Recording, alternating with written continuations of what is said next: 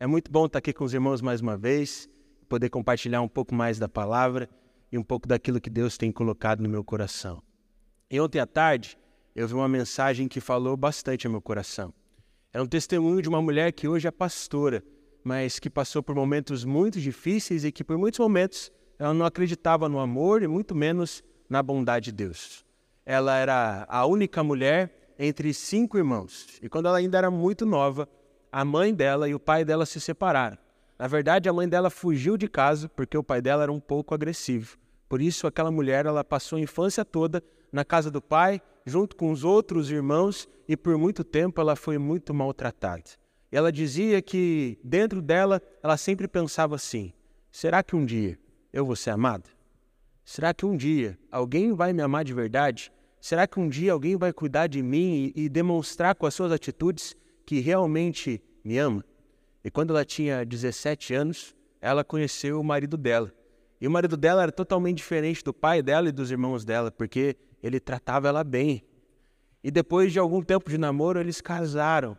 E ela ficou toda feliz, porque no dia do casamento, aquele homem assinou um papel prometendo que amaria ela para todo sempre. Então ela falou assim: Nossa, ganhei tudo aquilo que eu queria, porque agora tem um homem que está prometendo que vai me amar até o final da vida. Por isso, aquele desejo que eu tinha no coração vai ser plenamente satisfeito. Doce engano daquela mulher. O marido dela era alguém muito bom, mas ele não conseguia amar ela da forma como ela achava que merecia ser amada. E por isso, por muitas vezes, o casamento não ia bem. E as coisas pioraram quando veio os filhos. Porque ela pensou assim: agora eu carreguei as duas criaturas nove meses dentro da minha barriga. Eu dei a luz para eles, eu sofri as dores do parto e eu estou pagando todas as contas para que eles possam ser muito bem-sucedidos na vida. Esses sim vão me amar como eu realmente mereço, como eu necessito. Doce engano, porque passou o tempo e ela percebeu que não era nem um pouco fácil ser mãe e que ela provavelmente não encontraria o, o desejo de ser amada e que saciaria esse desejo através da atitude, das ações e dos sentimentos dos filhos. E ela disse que ela estava completamente desiludida. Até que em um determinado momento, um dia, no trabalho, uma mulher que trabalhava junto com ela chamou ela para ir num culto, numa igreja. E ela foi no culto nessa igreja e o pastor começou a falar do amor de Deus. E aí ele disse que Deus amava tanto ela que deu o seu único filho na cruz para que ela pudesse ter vida. Então, naquele momento, ela entendeu que ela tinha conhecido o amor que ela tanto queria. Porque esse amor não poderia ser encontrado no pai, nos irmãos, no marido, nos filhos, mas esse amor que verdadeiramente sacia poderia ser encontrado em Jesus. Ela disse que ela ficou toda alegre. Depois daquele culto, a vida dela foi totalmente transformada. E ela começou a evangelizar e ela falava do amor de Jesus para as pessoas. Mas ao mesmo tempo, quando ela chegava em casa, ela ainda sentia que ela ainda não era amada como merecia pelo seu marido e nem pelos seus filhos. Por isso, um dia, na sua oração, ela teve coragem de falar para Deus esse sentimento. Ela disse: Senhor, eu sei que o Senhor me ama e o seu amor me sacia, o seu amor me completa, mas mesmo assim eu queria que outras pessoas me amassem da forma como eu acho que mereço ser amado. Por isso, Deus, fala meu coração me mostre. Aponta qual é essa pessoa que vai me amar como eu realmente mereço ser amado. E quando ela acabou essa oração, disse que Deus começou a falar ao coração dela. E o Senhor dizia assim: Minha filha, eu dei a vida por você naquela cruz por amor. Se você quiser conhecer o verdadeiro amor, você não precisa apenas ser amada por alguém. Você precisa começar a amar o outro, como eu amei você. E naquele momento, ela entendeu que para desfrutarmos do verdadeiro amor, não podemos entender apenas que somos amados por Jesus, mas nós devemos também amar ao outro como Jesus nos ama. Porque sermos amados por Deus e amarmos o outro é o que nos faz desfrutar do verdadeiro amor. Ela disse que ela começou a tentar amar o marido dela assim como Jesus amava, os filhos dela assim como Jesus amava, as irmãs da igreja assim como Jesus amava, e aí a vida dela se transformou, porque ela tinha plena certeza que era amada por Deus, mas principalmente porque ela se dispôs a amar como Jesus amava. Eu percebo que tem muita gente que está frustrada, que está decepcionada, que não está tendo as suas expectativas supridas, porque só quer ser amado. Mas nós só conhecemos o verdadeiro amor quando, além de sermos amados por Jesus, passamos a amar como Ele nos ama. É justamente sobre isso que eu quero conversar com você nessa tarde. Por isso, se você puder e quiser, abra sua Bíblia no Evangelho de Marcos. Nós vamos ler no capítulo de número 12, do verso de número 29 até o verso de número 34. Marcos, capítulo de número 12, nós vamos ler do verso de número 29 ao verso de número 34. Eu vou ler a tradução, na, vou ler a palavra na tradução NVI e espero que os irmãos consigam acompanhar essa leitura junto comigo. Marcos, capítulo de número 12, do verso de número 29 ao verso de número 34, onde a palavra do Senhor diz assim para nós: Respondeu Jesus: O mais importante é esse. Ouça, Israel, o Senhor, o nosso Deus, o Senhor é o único Senhor. Ame o Senhor seu Deus de todo o seu coração, de toda a sua alma de todo o seu entendimento e de todas as suas forças. O segundo é este: ame o seu próximo como a si mesmo. Não existe mandamento maior do que estes. Muito bem, mestre, disse o homem. Está certo ao dizeres que Deus é único e que não existe outro além dele. Amá-lo de todo o coração, de todo entendimento e de todas as forças, e amar ao próximo como a si mesmo, é mais importante do que todos os sacrifícios e ofertas. Vendo que ele tinha respondido sabiamente, Jesus lhes disse: Você não está longe do reino de Deus. Daí por diante, ninguém mais ousava lhe fazer perguntas. Vamos orar mais uma vez? Feche seus olhos, baixe sua cabeça, para que a gente busque o Senhor. Senhor, nós te agradecemos por esse dia, por esse culto, por esse lugar, mas em especial, nós te agradecemos pela Sua presença, porque nós sabemos que o Senhor está aqui. Por isso, Pai, nessa hora, venha com a Sua glória quebranta os nossos corações e nos faz entender o quanto nós somos amados, para que possamos ser usados como instrumentos de amor pelo Senhor. É isso que nós te pedimos. Em nome do Senhor Jesus, amém. Irmãos, Deus tem falado muito comigo em cima desse texto. Para vocês terem uma ideia, eu preguei nessa semana acho que umas três, quatro vezes. E as três, quatro vezes que eu preguei foi sobre esse texto. E não foi a mesma pregação.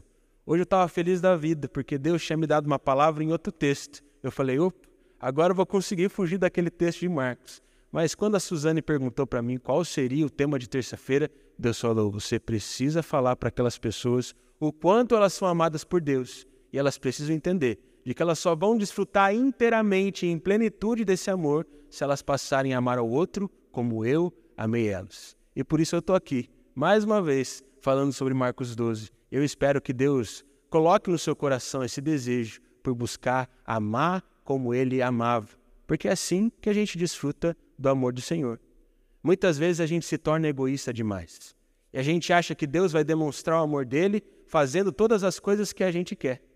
E quando a gente faz isso, a gente se torna o centro das nossas vidas. E aí nós amamos a nós mesmos, com todo o nosso conhecimento, com todas as nossas forças, de todo o nosso entendimento. Mas para desfrutarmos do verdadeiro amor, nós não podemos estar no centro. É Deus que precisa estar. E quando nós amamos a Ele, quando nós servimos a Ele, quando nós começamos a servir ao outro por causa dele, a gente é plenamente cheio. E aí a gente começa a entender realmente o quão grande é o amor de Deus. A gente pode perceber isso em vários momentos nas Escrituras, mas especialmente lá em João 21. Eu amo essa passagem. Nesse momento, Jesus já tinha morrido, ressuscitado e aparecido para os seus discípulos.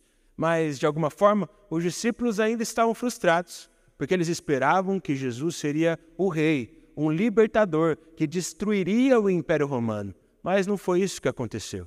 Eu acredito que por causa disso, muitos discípulos desanimaram. E um daqueles que desanimou foi Pedro, porque ele parou de pescar ovelhas como Jesus tinha ensinado e voltou a pescar peixes, como ele fazia antes de conhecer Jesus. E o que a palavra nos diz é que Pedro e outros discípulos foram em um mar pescar, tentar pegar peixes. Mas o que aconteceu não foi nada agradável, porque eles passaram a noite toda pescando e não conseguiram pescar nenhum peixe.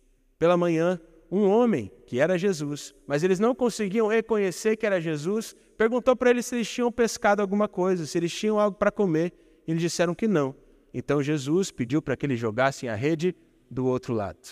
Pedro obedeceu à voz daquele homem, à ordem daquele homem, mesmo não sabendo que era Jesus. E quando isso aconteceu, quando ele obedeceu, a rede ficou cheia de peixes. Quando Pedro percebeu o fruto da obediência, ele entendeu que aquele homem era Jesus. E o que a palavra diz é que ele simplesmente se atirou no mar e foi nadando ao encontro de Jesus, porque ali estava o Mestre mais uma vez. E o que a palavra diz é que Jesus preparou uma refeição para eles e ali eles ficaram um tempo conversando, tendo um tempo de comunhão. Mas Jesus queria dar um puxão de orelha em Pedro. O que a palavra diz é de que no final do festerê, no final da comilança, Jesus olhou para Pedro e disse: Pedro, tu me amas? E aí Pedro disse: Sim, Senhor, eu amo, Senhor. Claro que eu amo. Te segui por três anos. Estamos firmes, eu amo o Senhor sim. Mas aí Jesus olhou para Pedro mais uma vez e perguntou: Pedro, tu me amas? E aí Pedro já começou a achar um pouco estranho. Mas ele disse: Sim, Senhor, é claro que eu amo. Mas Jesus perguntou mais uma vez: Pedro, você me ama? E aí aquela pergunta pegou firme no coração de Pedro. E ele ficou muito bravo. E aí Jesus disse o seguinte para ele: Pedro, se tu me amas, apacenta as minhas ovelhas. O que Jesus estava ensinando para Pedro é que se ele realmente amasse a Deus, ele não poderia se contentar em apenas ser amado, ele deveria amar as ovelhas que estavam perdidas também. Sabe qual é o nosso problema? Muitas vezes a gente só se vê como ovelhinha. E é bom demais estar no colo do nosso pastor, que é Jesus. Mas ao mesmo tempo, esse colo não é só nosso. E a gente realmente desfruta do verdadeiro amor de Deus quando tem outras ovelhas sentadas no colo do pastor. A gente realmente desfruta do amor não quando a gente é apenas abraçado, mas quando a gente abraça, porque fomos abraçados pelo nosso Senhor. Muitas vezes a gente entende muito bem que a gente é um filho amado do Senhor, mas não agimos como filhos de Deus e por isso nos frustramos, nos decepcionamos e temos as nossas expectativas frustradas. Amar o outro é muito difícil, irmãos. Mas quando nós entendemos o quanto foi difícil para Jesus amar a gente, a gente percebe que o verdadeiro amor só é sentido quando nós nos entregamos ao Senhor e passamos não apenas a sermos amados por Ele, mas nos entregamos por amor para amar as outras pessoas. Eu gosto muito do que está escrito lá em João 21, 18, porque Jesus olha para Pedro e diz uma advertência bem severa. Ele diz assim: Pedro, quando você era mais novo, você se vestia do que queria e ia para onde você quisesse. Mas quando você for mais velho, você estenderá sua mão, outra pessoa o vestirá e o levará para onde não deseja ir. Quando nós entendemos que somos filhos amados e fazemos apenas as coisas que nós queremos, nós nos mostramos imaturos. Eu não sei você, irmão, mas toda vez que eu percebo uma pessoa imatura, eu percebo que é impossível um imaturo ser feliz. Mas quando nós estamos tão enraizados no amor de Deus, quando nós estamos tão maduros por conhecermos o amor de Deus profundamente, nós só estendemos as nossas mãos, somos abraçados por Ele, Ele nos capacita, nos leva para onde não desejamos ir e, apesar de todo sofrimento, apesar de toda dificuldade, nós permanecemos satisfeitos. Porque não é sobre receber amor, mas é sobre entender que aquele que habita dentro de mim é amor. e se ele é amor e habita dentro de mim, eu vou ser amado e vou amar. E aí sim eu desfrutarei do verdadeiro amor. Mas não é difícil? Não sei vocês, tem gente que é difícil demais de amar. Tem especial um irmão aqui à minha esquerda, que é difícil demais amar ele. Até parece, né, irmão? É fácil demais amar o Bira. Ainda mais porque ele me dá carona todas as vezes. Deus abençoe a vida do Bira. Tem irmão que é mais fácil de amar, como é o Bira. Mas tem irmãos que é difícil demais. Às vezes é, é, é difícil a gente amar aquela pessoa que nos prejudica. E às vezes é difícil a gente se entregar por amor a uma missão que muitas vezes a gente não queria viver. Mas é quando a gente vive isso e faz essas coisas, é que o Senhor age em nosso viver. Eu tive um exemplo disso nesse feriado. Não sei vocês, irmãos, mas esse feriado eu estava com uma preguiça. Toda vez que está chovendo, todas as vezes que está aquele tempo nublado, eu só penso em duas coisas: ficar deitado e comer. Sou só eu ou todo mundo é assim?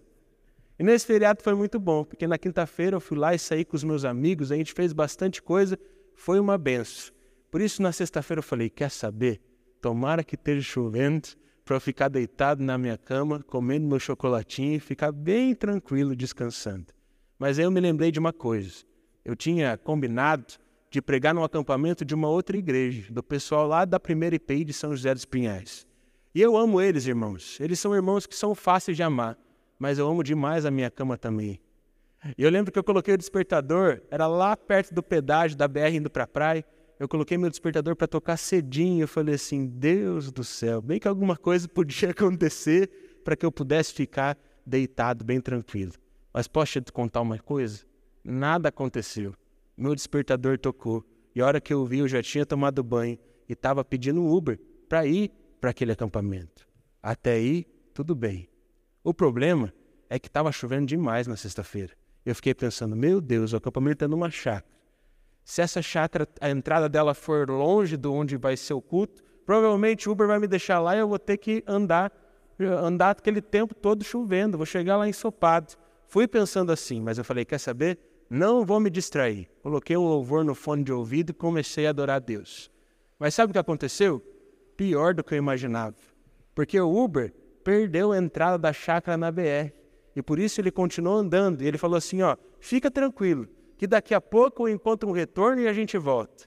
Irmãos, chuta quantos minutos demorou para o tal do retorno chegar? 15 minutos. A gente passou 15 minutos da BR.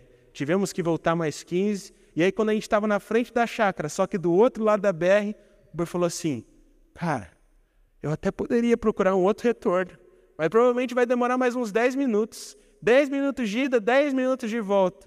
Você vai chegar atrasado. Eu falei: É, eu acho que eu vou ter que encarar essa bronca, vou ter que atravessar a BR. Pensa, irmãos, chovendo, caminhão passando, água para tudo que é canto, e ainda tinha um murinho entre o lado e o outro. Eu já fiquei imaginando assim, doutor Onésimo. Se eu tentar pular esse muro, eu vou cair um tombo e capaz de um caminhão passar por cima de mim. Então, quer saber? Eu vou atravessar correndo e vou colocar ali a minha perna por cima do muro e simplesmente ir. O problema é que o muro da BR estava verde, cheio de planta. Resumindo, irmão, minha calça, minha calça ficou toda suja de verde. Tive que entrar na chácara tomando chuva e cheguei lá todo ensopado. E quando eu cheguei lá, a irmã falou: Meu Deus, pastor, o que aconteceu com você? Eu acho que ela imaginou assim: deve ter sido atropelado, alguma coisa assim, porque eu estava estragado naquele dia. Mas aí ela falou: Pastor, sabe uma coisa que eu achei interessante?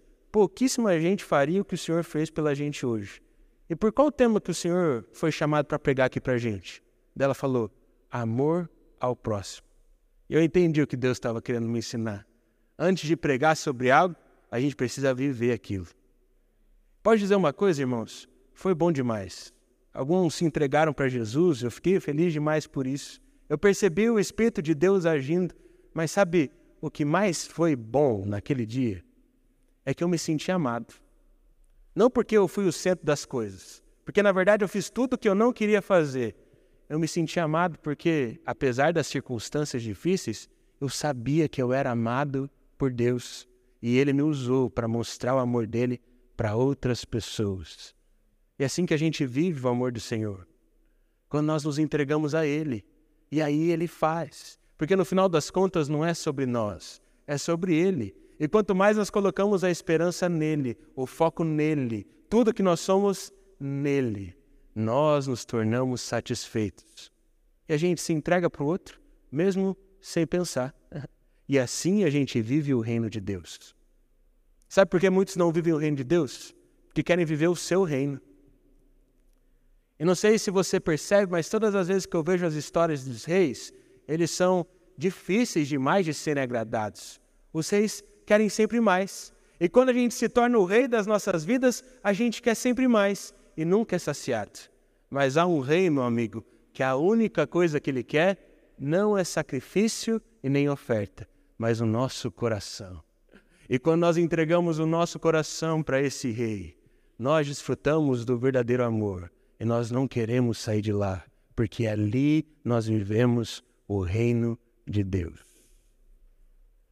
E sabe, eu não quero que essa seja uma pregação de autoajuda e falando que se você se entregar para o Senhor hoje vai ficar tudo bem, porque provavelmente não. Talvez no mês que vem você que tenha que atravessar a BR e vai sujar toda a sua causa. Talvez quando você sair daqui e chegar na sua casa, teu marido vai ter feito uma coisa que você não gostou, e aí você vai pensar no que o pastor disse. Talvez no final de semana teu filho vai fazer uma besteira na sua casa e você vai perceber que às vezes não é tão fácil demonstrar o amor de Deus. Mas é assim que a gente vive o reino. Eu tenho percebido que não é fácil viver o reino do Senhor. Uma das coisas que Deus tem falado no meu coração é que o reino de Deus é sobre a obediência. E para mim, esse ano, Deus tem pedido algumas coisas que têm sido difíceis demais de obedecer.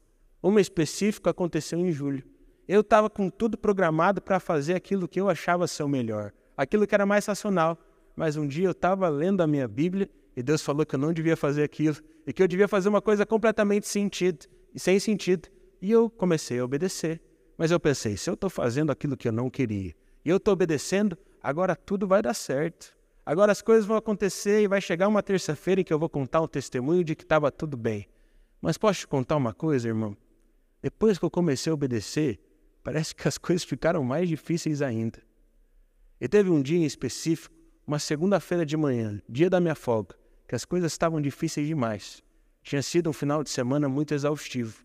Eu tinha pregado várias e várias vezes e por isso eu estava muito cansado. Eu já contei essa história aqui no culto domingo, mas aquele dia me marcou para sempre. Não sei você, mas quando eu estou frustrado, meio triste, eu tenho esse hábito desde criança. Eu deito na minha cama, coloco cobertura aqui e deixo ele preso na minha cabeça. E ele eu comecei a falar para o Senhor várias coisas. Eu disse assim: Deus, eu estou te obedecendo. E eu não vou perguntar o que você quer de mim, porque eu sei exatamente o que você quer de mim e eu estou fazendo isso. E eu não tenho problema com sofrimento. Na verdade, Deus, eu estou disposto a morrer pelo Senhor. Mas do jeito que está agora, está difícil. Por isso, só me dá um sinal. Só, só preciso de um sinal, Senhor, para que eu realmente entenda de que eu estou fazendo aquilo que eu realmente precisava. Por favor. E agora eu estou dizendo isso bonitinho. Mas naquele dia, debaixo do meu cobertor, eu estava chorando um monte. E a oração não era tão bonita assim. Eu lembro que quando eu fiquei em silêncio, Deus me deixou ficar uns 15 segundos em silêncio só chorando ali. Mas ele começou a falar comigo. Ele me perguntou assim: Meu filho, você quer um sinal? Eu disse: Eu quero, Senhor. E na hora eu pensei assim: Roxa, vai aparecer um anjo, vai acontecer alguma coisa sobrenatural aqui e eu vou poder contar para todo mundo o que, que aconteceu. Mas aí Deus falou comigo bem forte: O meu sinal é a minha cruz. Meu filho morreu por você naquela cruz para te dar vida. Agora você está tendo uma oportunidade de morrer para você mesmo, para que então você possa viver a vida que Ele planejou para você. Sabe por que muitas vezes a gente não vive uma vida de amor? Porque a gente não morre para nós mesmos. Ao invés de alimentar o espírito, a gente alimenta a carne. Ao invés de fazer as coisas de Deus, a gente faz as nossas coisas.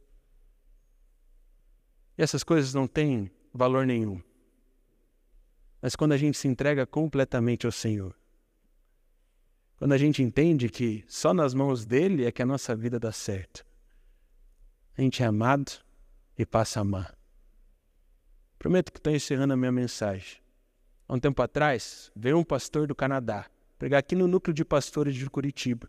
E eu fui assistir a pregação dele. Eu fui profundamente impactado por uma oração que ele diz fazer todos os dias. Ele diz que todo dia de manhã ele olha para cima e diz: Senhor, eu quero ser como uma moeda no seu bolso. Me usa da forma como o Senhor quiser. E naquela hora, Deus falou que aquela tinha que ser minha oração diariamente. Mas é uma oração difícil de fazer, né, irmãos? Porque a moeda não tem valor algum.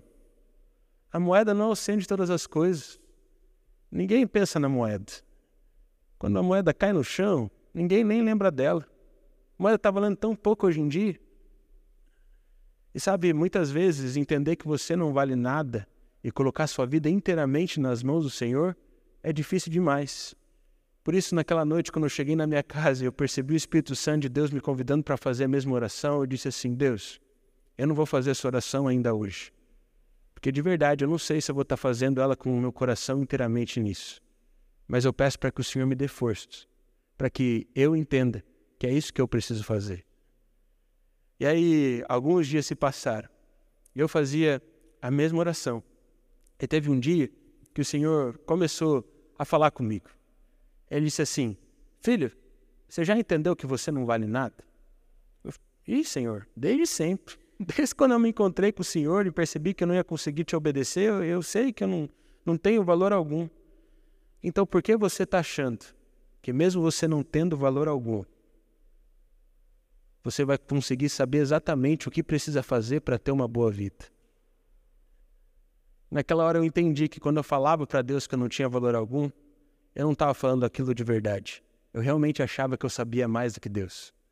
E ao invés de amar Ele, eu amava as coisas, amava a mim mesmo. E por isso as coisas não estavam fluindo. E daí, naquele dia, completamente quebrantado, eu olhei para os céus e disse: Senhor, eu quero ser como moeda no seu bolso. Me usa como tu quiseres. E tem sido bom demais. Porque eu tenho percebido que, na verdade, o bom da vida não é ser tão amado a ponto de ter a vida perfeita pelo Senhor. O bom da vida é ser amado e se entregar por amor. Porque quando a gente se entrega por amor ao Senhor, até mesmo no sofrimento, Ele faz a gente desfrutar do verdadeiro amor. Amém?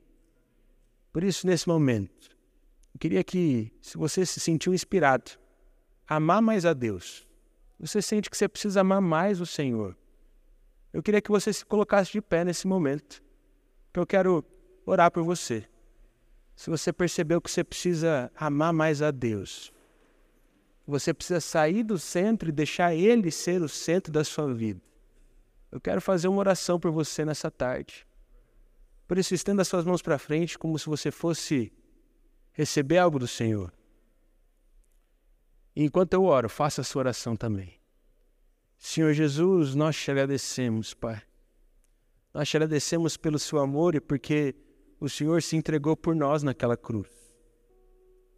Nós te agradecemos, Pai, porque apesar de toda a nossa sujeira, apesar de toda a nossa ingratidão, o Senhor continua nos amando, apesar de continuarmos achando de que somos o centro, o Senhor permanece nos mostrando que o centro é o Senhor. Por isso, nesse momento, Pai, eu peço para que o Senhor venha inundar o coração de cada irmão e de cada irmã que está aqui que eles possam entender o quanto eles são amados. Mas que hoje, Pai, a partir desse dia, eles decidam amar ao Senhor e não as coisas desse mundo. Que eles amem o Senhor e não o conforto. Que eles amem a Sua presença e não as coisas desse mundo. E que eles possam se entregar por amor e desfrutar do verdadeiro amor. Pai, nos inunda com Sua glória.